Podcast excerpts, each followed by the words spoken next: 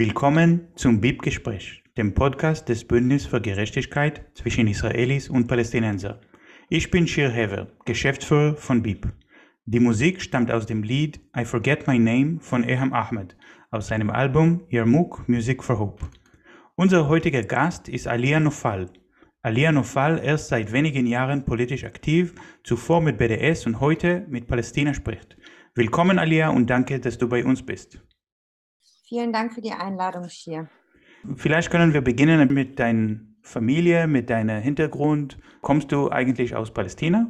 Nein, ich bin tatsächlich in Rumänien geboren. Meine Mama ist Rumänin und mein Vater ist der Palästinenser. Und darf ich fragen, woher in Palästina kommt dein Vater? Mein Vater ist im Camp in Akbet Jabba geboren, das ist in Jericho. Mhm. Aber meine Familie kommt eigentlich aus Al-Abbasiyya, was heute Jehudia ist und circa 15 Kilometer vor Jaffa liegt, sehr nah am Ben Gurion Flughafen.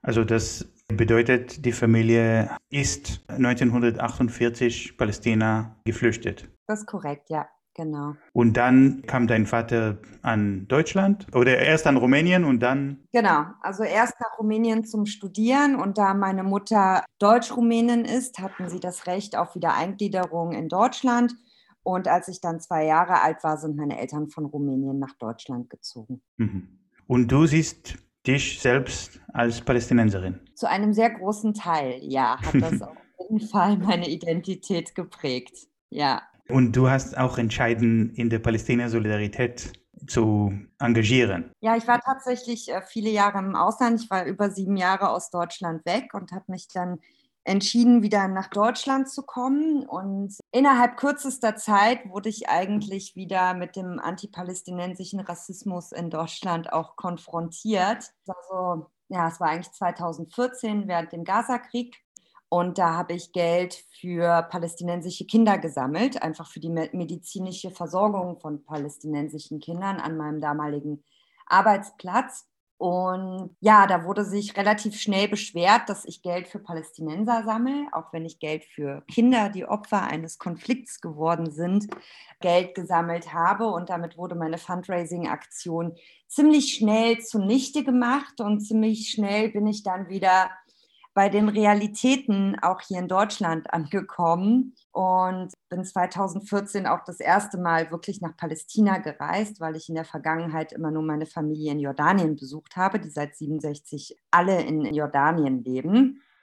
Und habe mich zu der gleichen Zeit eigentlich auch entschieden, das erste Mal nach Palästina zu reisen. Ja, also dann war halt tatsächlich die Motivation und der Ansporn ähm, auch vollständig gegeben, politisch aktiv zu werden. Ja. Ja, das sind eigentlich so die Zündschlüssel. Kannst du sagen, wer war gegen die äh, Sammelaktion, dass du für palästinensische Kinder in Gaza gemacht hast? Also ich habe das an meinem Arbeitsplatz gemacht und dann gab es Angestellte, ich, mir wurde nicht gesagt, wer die Angestellten waren, die sich darüber beschwert haben. Und somit wurde, also ich hatte eine Sparbüchse aufgestellt, wurde die Sparbüchse eigentlich innerhalb eines Tages auch wieder entfernt und es sind auch so gut wie gar keine Spenden reingekommen. Ja, also es war wirklich Diskriminierung, weil es wurde ja auch in der Vergangenheit für Kinder anderer Nationalitäten an meinem Arbeitsplatz Geld gesammelt. Ja, und das war nicht offen gemacht. Also die Person, die diese Box entfernt hat, hat nicht die Name gegeben oder, oder der Grund. Genau, das ist richtig. Das wurde mir dann von der Personalabteilung mitgeteilt und dann wurde, also die hatten das ja zunächst einmal approved und gesagt, ich darf diese Fundraising-Aktion machen und kommunizieren am Arbeitsplatz, was ich getan habe. Und dann kam aber relativ schnell Beschwerden und die Personalabteilung hat dann in dem Moment natürlich auch diskriminierend reagiert, indem sie darauf eingegangen sind und den Angestellten, die sich beschwert haben, Recht gegeben haben. Und damit haben sie ja eigentlich auch die Firmen Policy gebrochen, in der es ja so gut wie auch in jeder Firma heißt, äh, man darf nicht aufgrund von Nationalität, Gender oder sexueller Orientierung oder was auch immer diskriminieren. Ja, das sind ja auch Policies, die man am Arbeitsplatz unterschreibt. Ja. Ja, und in dem Moment hat der Arbeitgeber diese Policy ja auch gebrochen, ja, und hat offensichtlich diskriminiert. Und es war schon das war schon ein Schlag, wo ich ganz schnell gemerkt habe, okay, ich bin, bin wieder in Deutschland angekommen. Ja, du sagst, dass es ein, etwas zu tun mit deutscher Kultur. Und das äh, bringt mir zu de, äh, die nächste Frage. Warum in Deutschland ist es, soll das verboten sein, Geld für palästinensische Kinder in Gaza zu sammeln? Warum in Deutschland und nicht in andere Länder? Ja, das ist eine gute Frage, aber ich denke, das hat wahrscheinlich viel damit zu tun, dass die Geschichte nicht richtig aufgearbeitet wurde, oft in diesem Land oder dass sich oft nicht getraut wird, auch etwas Pro-Palästinensisches zu sagen, weil Pro-Palästinensisch oft gleichgesetzt wird mit Antisemitismus. Und genau diese Narrative zu brechen, ist, was mir auch eigentlich so wichtig ist in diesem Aktivismus, das voneinander zu lösen. Ja, und deine Organisation heißt Palästina spricht und das ist vielleicht ein sehr treffender Name, wenn ein Versuch gibt, Stimmen für Palästina totschweig zu machen, kommt eine Organisation, die sagt, die Palästinenser wollen auch mit ihren Stimmen sprechen. Kannst du vielleicht ein bisschen über die Organisation erzählen? Gerne, ja. Also Palästina spricht ist eine palästinensische politische Bewegung, wo unser Ziel wirklich in erster Linie ist, antipalästinensischen Rassismus und auch jede Form von Rassismus natürlich zu beenden und auch nicht länger unsere Stimmen unterdrücken zu lassen, sondern unsere Stimmen wirklich hörbar zu machen, weil ich denke, alle Palästinenser, die in Deutschland aufgewachsen sind, haben die Erfahrung gemacht, dass unsere Stimmen nicht gerne gehört werden oder auch nicht drauf eingegangen wird. Und oft unsere Geschichten von anderen erzählt werden und nicht von uns selber. Und ja, deswegen ist es uns so wichtig, dass wir wirklich unsere Stimmen hörbar machen, unsere Geschichten erzählen, aus unserer Perspektive, also aus der Perspektive der Kolonialisierten. Und dass wir es einfach nicht länger zulassen wollen, dass unsere äh, Stimmen erstickt werden. Ja. Und auch, dass dass es nicht mehr so einfach für Deutschland sein soll, als verlängerter Arm der israelischen Apartheid zu dienen, sondern dem Ganzen wirklich mal auch eine andere Perspektive zu geben, unsere, unsere Perspektive. Ja, du hast gesagt, dass die Organisation Palästina spricht ist gegen jede Form von Rassismus. Es gibt in Deutschland verschiedene Gruppen, die gegen bestimmte Formen von Rassismus es gibt zum Beispiel RIAS, das ist eine Organisation in Berlin, die angeblich gegen Antisemitismus kämpfen soll. In, mhm. in Realität nicht wirklich, aber in Realität ist RIAS egal, Rassismus gegen schwarze Menschen, gegen Muslimen oder also sie fokussieren sich nur auf Rassismus gegen Juden. Und die Gruppe Palästina spricht aber will auch andere Formen von Rassismus bekämpfen und für die Rechte anderer Minderheiten auch Verantwortung zu nehmen. Ist das eine Entscheidung? Ja, weil wir denken, dass das alles auch miteinander zusammenhängt. Ja? Und dass man gewisse Stränge auch lösen muss. Wie dieser Strang, wenn man pro Palästina ist, ist man antisemitisch. Ja. Ja. Und um solche Denkweisen auch aufzulösen. Ja, definitiv. Und auch dieses Vorurteil, dass alle Palästinenser oder alle Araber an sich antisemitisch sind. Ja? Seien. Seien, genau. Ja, ja damit, damit einfach zu brechen. In, in den USA gibt es eine sehr tiefe Geschichte und Tradition von Menschenrechten, die sagt auch, alle hängen zusammen. Mhm. Es gibt Organisationen wie Jewish Voice for Peace zum Beispiel, die sagen, Rechte von LGBT-Leute und Rechte von Muslimen und Rechte von schwarzen Menschen, das hängt alle zusammen mit dem Kampf für jüdische Rechte und palästinensische Rechte. In Deutschland ist es vielleicht ein bisschen anders und, und mehr getrennt. Und es gibt auch leider viele Beispiele von Versuche, BDS zu unterdrücken, die gegen schwarze Menschen gezielt sind. Die Musikgruppe äh, Young Fathers, eine skottische Musikgruppe, wurde boykottiert in der Ruhr-Triennale, weil sie BDS unterstützen. Das ist mhm. die einzige Musikgruppe, die ausgeladen wurde und auch eine schwarze Musikgruppe. Der Forscher Achille Mbembe wurde ausgeladen, weil er gegen israelische Apartheid schreibt und spricht, aber eigentlich, weil er auch schwarz ist, weil viele andere, die ähnliche Meinungen äußern, wurden nicht ausgeladen. Ist das auch Teil der Gespräche in, in Palästina spricht? Ja, absolut sind das Teil der Gespräche bei Palästina spricht. Und deswegen denke ich, ist Palästina spricht auch so wichtig, weil diese ganzen Stimmen gesilenced werden und nicht gehört werden wollen hier, weil hier eine klare Narrative herrscht, die man nicht möchte in Deutschland, dass die gebrochen wird, weil die, glaube ich, ziemlich vielen Menschen hier einfach Komfort bietet. Und natürlich sind das unkomfortable Stimmen in diesem Land weil sie natürlich viel in Frage stellen. Aber wir denken halt, es ist sehr wichtig, dass diese Stimmen hörbar gemacht werden und dass darüber gesprochen wird, weil die deutsche Perspektive ist eine ganz spezielle Perspektive, die, die der Rest der Welt nicht teilt, weil sie nicht die gleiche Geschichte haben. Und es ist sehr dort sehr wichtig, dass die Deutschen das auch mal aus einer anderen Perspektive hören, die nicht an ihre Geschichte und an ihre Vergangenheit geknüpft ist. Ja. Und nur so kann man den Diskurs öffnen und dann auch ändern.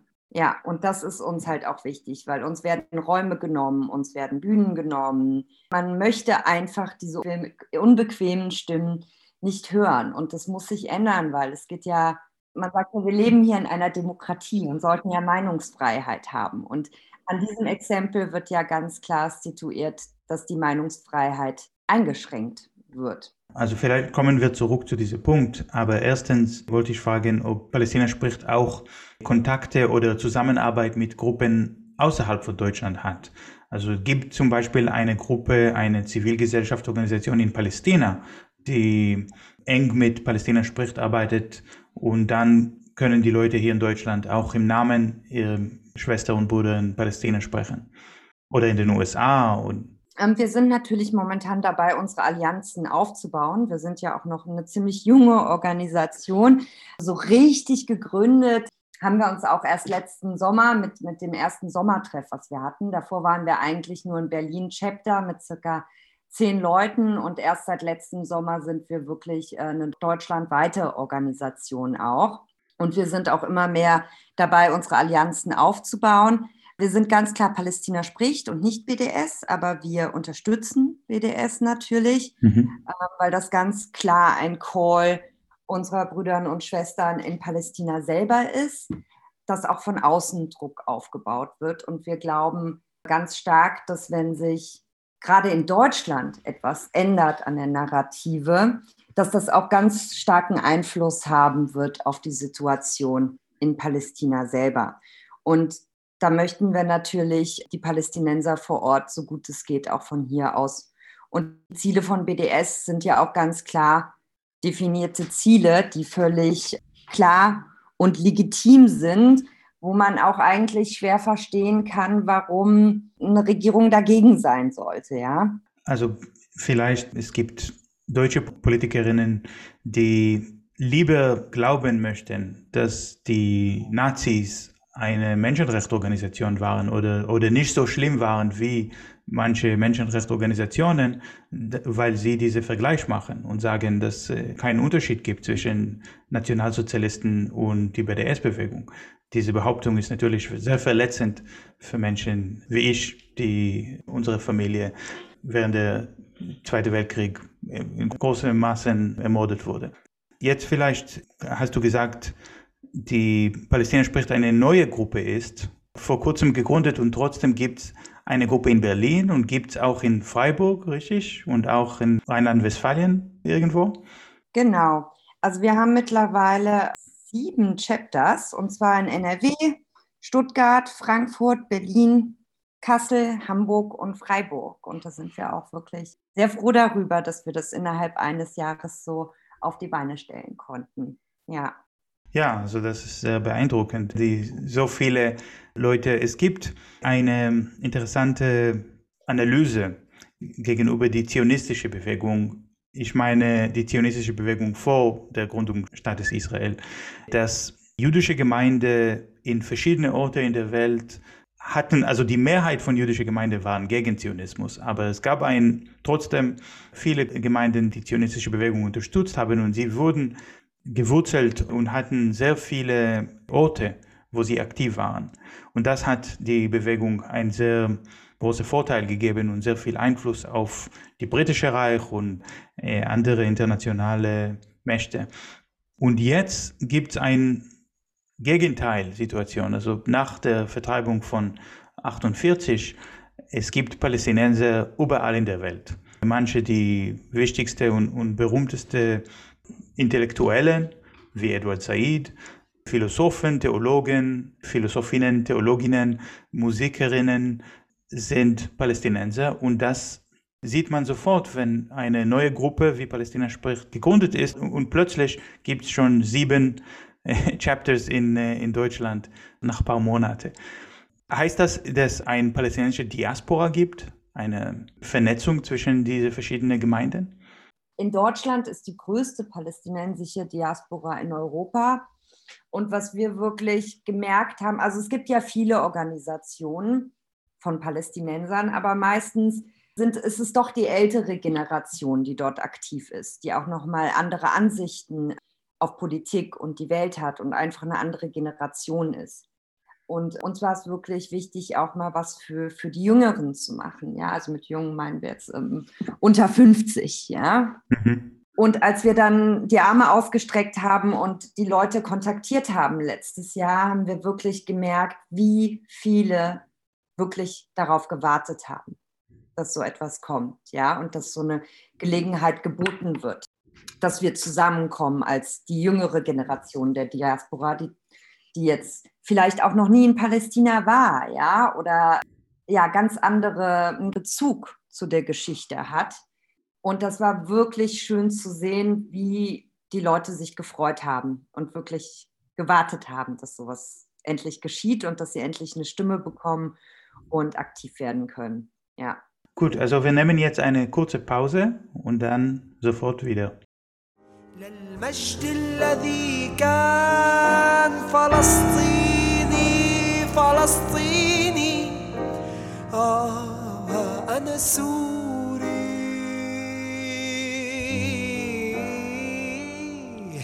فلسطيني فلسطيني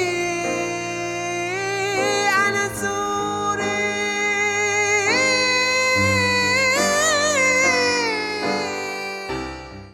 Jetzt sind wir zurück. Du hast gesagt, es gibt diese Lücke zwischen den Generationen, kann man vielleicht sagen. Es gibt, in Palästina spricht es eine junge Organisation, aber auch eine Organisation für jüngere Menschen.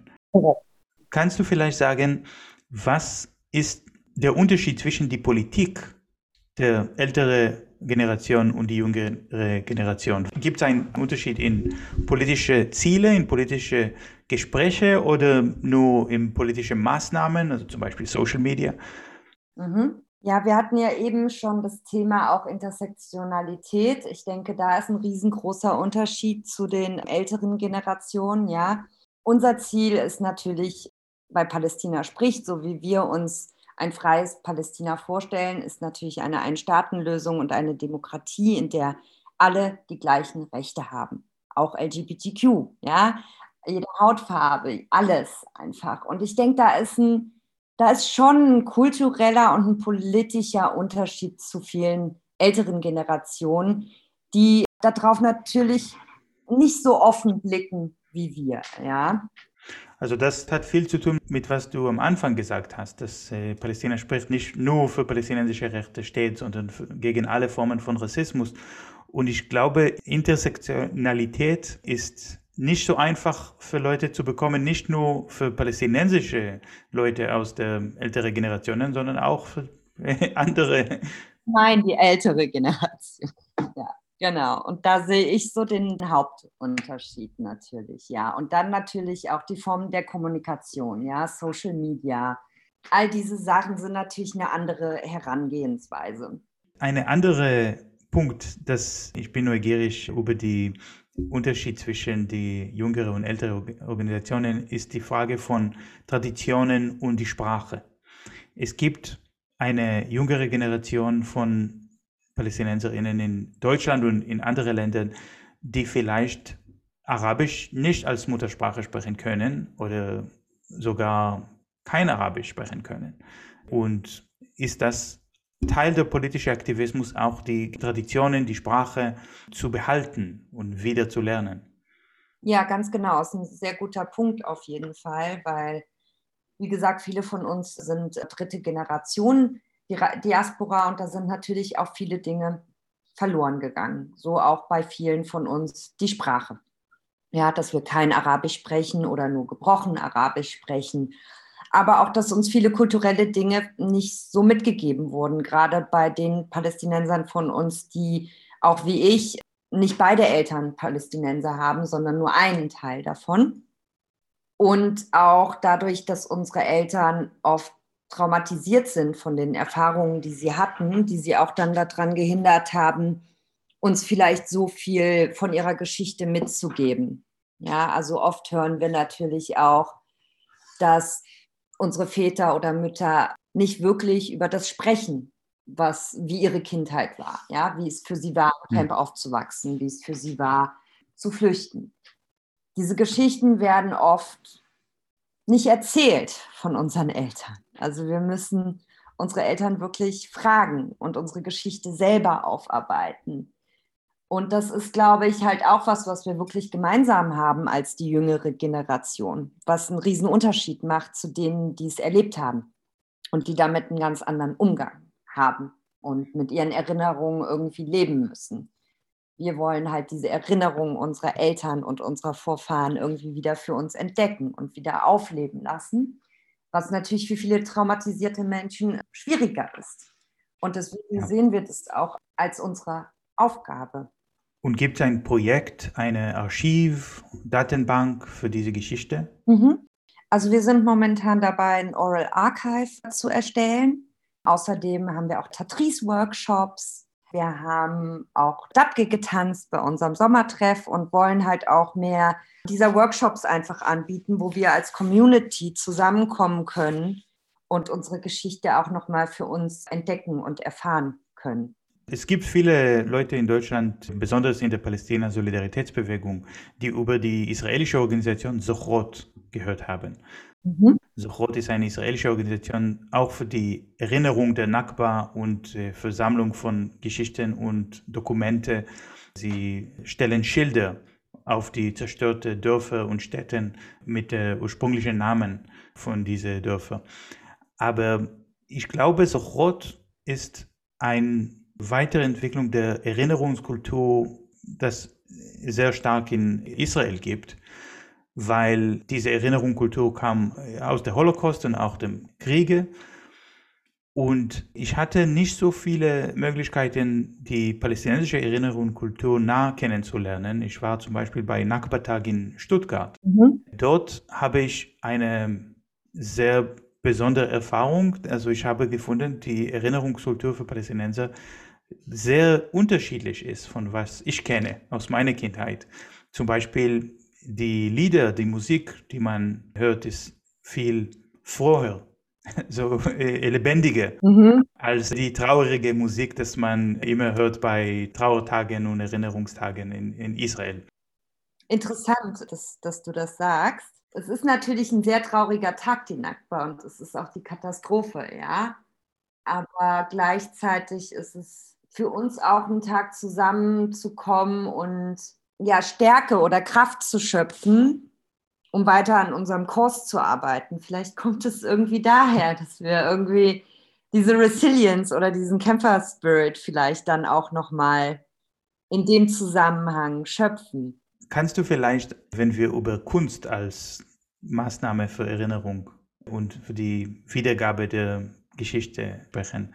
Kannst du dann vielleicht einen Film oder Buch empfehlen, was Leute, was du findest als besonders überzeugend oder erklärend für Leute, die vielleicht nicht sehr gut mit der Geschichte der Nakba bekannt sind und wollen aber lernen. Wenn zum Beispiel Palästina spricht ein Filmabend organisiert, welche Film würdet ihr für das Gesamtpublikum zeigen? Wir zeigen jetzt zum Beispiel zum Nakba-Tag Schildkrötenwut.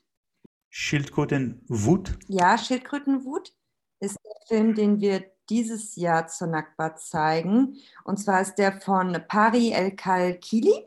Mhm. Und das ist die Geschichte ihres Vaters, die sie dort erzählt, der in ihrer Kindheit zurück nach Palästina gegangen ist und nach einem Jahr oder so wiederkam und nicht wirklich über das gesprochen hat, was ihm dort widerfahren ist. Und in dem Film geht es auch über das, was ich, glaube ich, auch vorher erwähnt habe, dieses, wenn wir erfahren möchten, was unsere Eltern damals erlebt haben, müssen wir teilweise wirklich bohren, ja. um die Informationen zu bekommen, die wir haben wollen. Und darum geht es sehr schön, finde ich, in diesem Film.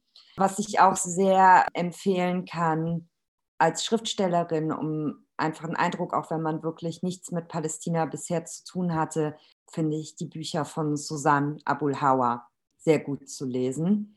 Da gibt es auch eine Familiengeschichte, ich glaube, das ist während der Nakba und ich glaube, das war Mornings in Jenin. Mornings in Jenin. Genau, und dann gibt es auch ihr neues Buch äh, Against the Loveless World, fand ich auch super. Und da geht es auch um eine diasporische Geschichte, also um eine Palästinenserin, die außerhalb Palästinas aufgewachsen ist und ihren eigenen Weg geht und auf ihre eigene Art und Weise auch ihre Geschichte aufarbeitet. Aber ich finde, Susanne Abul Hawa schreibt sehr gut über die palästinensische Geschichte und in, in einem nicht akademischen Stil. Und ja, das ist, glaube ich, da gewinnt man einen ganz guten Eindruck, wenn man mit dem Thema noch nicht so viel zu tun hat. Und jetzt, wenn ich darf, möchte ich zurück zu Punkt über Meinungsfreiheit kommen wie versprochen. Du hast gesagt, dass sogar, obwohl Palästina spricht, eine junge Gruppe ist, trotzdem habt ihr schon erlebt Versuche von Zensur, Raumverbot. Kannst du vielleicht uns ein Beispiel geben? Ja, also wir haben, da gibt es verschiedenste Beispiele. Es sind mittlerweile so, so viele Beispiele. Ja, aber vielleicht eins ganz kurz. Also letztes Jahr auch, wo wir unser Sommertreff hatten, danach, das ist, äh, hat stattgefunden in einer Wohnkommune und uns wurde dieser Raum gegeben und später wurde sich aber schon gefragt, also was wir da eigentlich gemacht haben und es musste wirklich, also viel erklärt werden, bis akzeptiert wurde, dass wir keine terroristische Bewegung sind, nur weil wir Palästinenser sind. Ja, und man hat eigentlich auch ganz klar gesehen, dass wir da eigentlich mehr unsere Kultur feiern und tanzen und sticken. Und trotzdem, nur weil es ein Palästina-Spricht-Sommertreff war, wurde das als antisemitisch dargestellt und dann mussten wir wirklich kämpfen, dass wir diesen Raum nochmal bekommen. Ja, aber das war zum Glück eine Erfolgsgeschichte. Aber viele unserer Mitstreiter, die auch bei BT3P mitmachen und dazu auch gerne in Frankfurt sprechen wollen oder in München, wo auch jedes Mal in letzter Sekunde der Raum entzogen wurde. Mhm. Also es passiert tatsächlich leider zu oft. Und wenn das wirklich so, so oft passiert, dann vielleicht hast du auch einen Blick, wer organisiert diese Raumverbote. Also es gibt einen Streit oder eine Diskussion in der Palästina-Solidaritätsbewegung in Deutschland. Wer ist hinter diesem Versuch, Palästina-Solidarität totschweig zu machen? Es gibt natürlich die Antideutsche, also die Linke oder Leute, die sich als Linke bezeichnen, die sehr pro-israelisch und anti-palästinensisch sind. Es gibt die städtliche Organisationen wie der Bundestag, die Oberbürgermeister von verschiedenen Städten wie München und, und Frankfurt und es gibt die evangelische Kirche, mhm. die auch sehr viele Raumverbote. Und was würdest du sagen, welche Gruppe ist am schlimmsten für die palästinensische Solidaritätsbewegung? Ich glaube, am schlimmsten hat uns tatsächlich die Bundestagsresolution getroffen. Ja. Weil damit einfach diese Legitimität, obwohl es keine wahre Legitimität ist, weil diese Resolution ja nicht rechtsverbindlich ist, wird sie trotzdem immer wieder genutzt, um diese Verbote durchzubringen. Und es wird sich auch immer eindeutig auf diese Resolution bezogen. Deswegen ist es für uns auch so wichtig, dass diese Resolution zurückgezogen wird. Ja, und dass sie auch keine Berechtigung bietet für diese Raumentzug. Also es ist eigentlich rechtlich nicht zulässig, sowas zu tun, auch auf Grundlage solch einer Resolution. Aber dadurch, dass der Bundestag das natürlich entschlossen hat, fühlen sich viele dadurch bestätigt und auch fähiger, das dann durchzuziehen. Leider. Man muss natürlich nicht vergessen, diese Bundestagsresolution war ursprünglich eine Initiative der AfD-Partei. Und das ist vielleicht keine Überraschung, dass eine Bewegung, eine Gruppe, die für Intersektionalität kämpft, gegen alle Formen von Rassisten, dann ist am meisten betroffen von einer Resolution, die kommt aus der Extremrechte, mhm. die jede Form von Rassismus unterstützt.